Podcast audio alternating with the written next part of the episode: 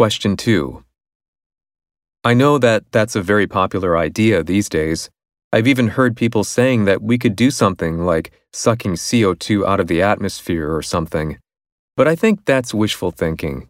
People need to admit that we're going to have to make some sacrifices. Our society has become too materialistic, and people are constantly buying new things they don't need.